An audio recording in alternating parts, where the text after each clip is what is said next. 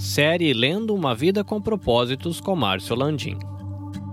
Capítulo 19 Cultivando a comunidade. Eles se dedicavam ao ensino dos apóstolos, à vida em comum, à refeição comunitária e às orações. Atos 2:42. Comunidade exige comprometimento. Somente o Espírito Santo pode criar uma verdadeira comunhão entre os cristãos mas ele processa isso através das escolhas e compromissos que fazemos. Paulo trata dessa dupla responsabilidade. Vocês estão unidos na paz por meio do Espírito. Esforcem-se, portanto, para continuar unidos desse modo. É necessário tanto o poder de Deus quanto o nosso esforço para produzir uma comunidade cristã amorosa. Se você está cansado de comunhão fajuta e gostaria de cultivar uma comunidade amorosa, com uma comunhão verdadeira em seu grupo pequeno, classe de escola dominical ou igreja, será necessário fazer algumas escolhas difíceis e assumir alguns riscos. Formar uma comunidade exige sinceridade. Você deverá ter uma grande dedicação a falar a verdade de forma carinhosa, mesmo quando preferir passar por cima de um problema ou desconsiderar um assunto. Embora seja mais fácil permanecer em silêncio enquanto os outros à sua volta prejudicam a si próprios e aos outros com alguma prática pecaminosa, essa não é a atitude de amor a ser tomada. Nós frequentemente sabemos o que precisa ser dito a alguém, mas nossos temores nos impedem de dizer. Muitas comunidades e grupos pequenos permanecem superficiais por terem receio de conflitos. Toda vez que uma questão vem à tona e pode causar tensão ou desconforto, é imediatamente encoberta, a fim de preservar uma falsa sensação de paz. O assunto nunca é resolvido, todos vivem com uma frustração dissimulada. E todos sabem do problema, mas ninguém fala nada. Isso cria um ambiente doentio de segredos onde floresce a fofoca. A verdadeira comunhão, seja na família, no casamento, na amizade, na igreja, depende da franqueza. O túnel do conflito é a travessia para a intimidade em qualquer relacionamento. E quando ele é tratado corretamente, crescemos em intimidade uns com os outros ao enfrentar e resolver nossas diferenças. É bom lembrar que franqueza não é uma licença para dizer o que você quer, onde quiser e sempre que quiser. Não é grosseria. A Bíblia diz que existe um tempo certo e um modo certo de fazer cada coisa.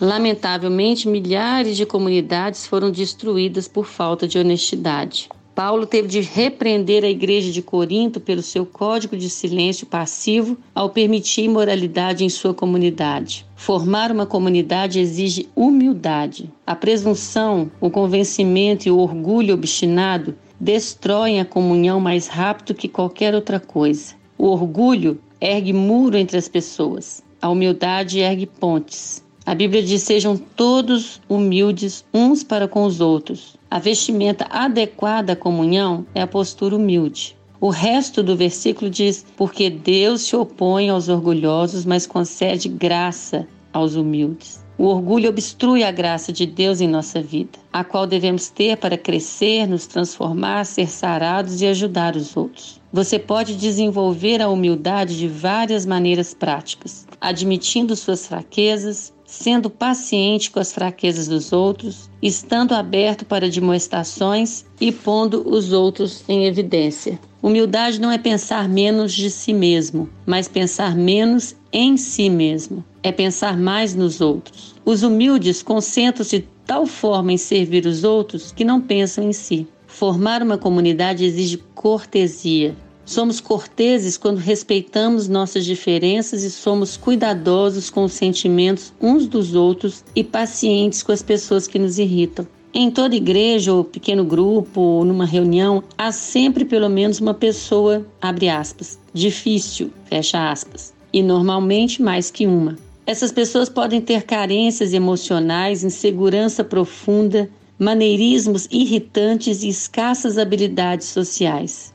Você deve chamá-las de pessoas com necessária tolerância extra. Deus pôs essas pessoas em nosso meio tanto para benefícios, benefício delas quanto nosso. Elas são uma oportunidade para crescermos. Será que conseguiremos amá-las como irmãos e irmãs, tratando-as com dignidade? A verdade é que todos temos excentricidades e traços de temperamento irritantes. Mas comunidade não tem nada a ver com compatibilidade. O fundamento para termos comunhão é nosso relacionamento com Deus. Somos uma família. Um segredo para a cortesia é saber de onde as pessoas estão vindo. Descubra o histórico delas. Quando você souber por que coisas passaram, certamente será mais compreensível. Em vez de pensar na distância que elas ainda têm a percorrer, pense na distância que já percorreram apesar da dor que carregam. Outra parte da cortesia é não subestimar as dúvidas das outras pessoas. O fato de você não temer alguma coisa não torna esse sentimento inválido. Formar uma comunidade exige sigilo. Somente em um ambiente seguro, onde houver um acolhimento carinhoso e sigilo confiável, as pessoas se abrirão e compartilharão suas maiores mágoas, necessidades e erros. Sigilo não significa ficar em silêncio enquanto seu irmão ou irmã peca, e sim saber que aquilo que for comentado no grupo ficará restrito no grupo. O grupo precisa conviver com isso e evitar a fofoca.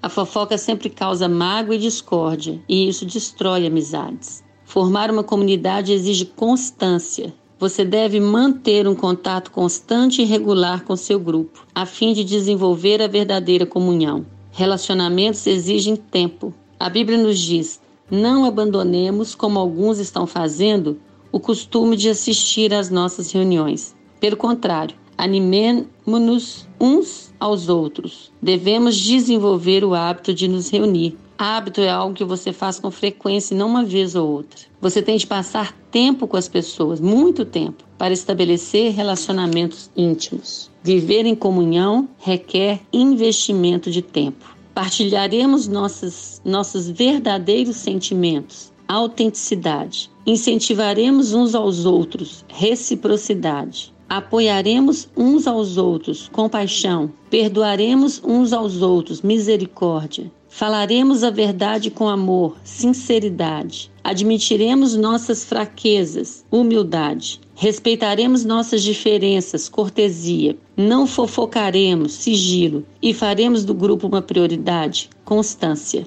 Quando você olha a lista de características, torna-se evidente o motivo por que comunhão é tão rara. Ela significa desistir de nosso individualismo e independência para nos tornar interdependentes mas os benefícios de dividir a vida com os outros suplanta largamente os custos e nos prepara para o céu. Uma pergunta para meditar: como posso hoje ajudar a criar as características de uma comunidade verdadeira em meu grupo pequeno e em minha igreja?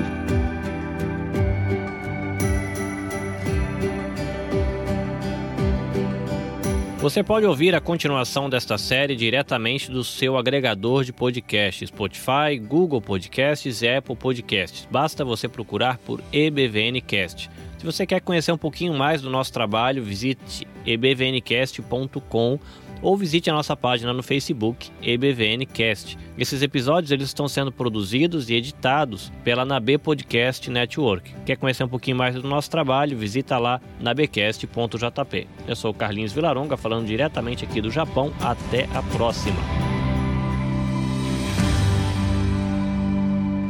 Minasan sayonara. Mata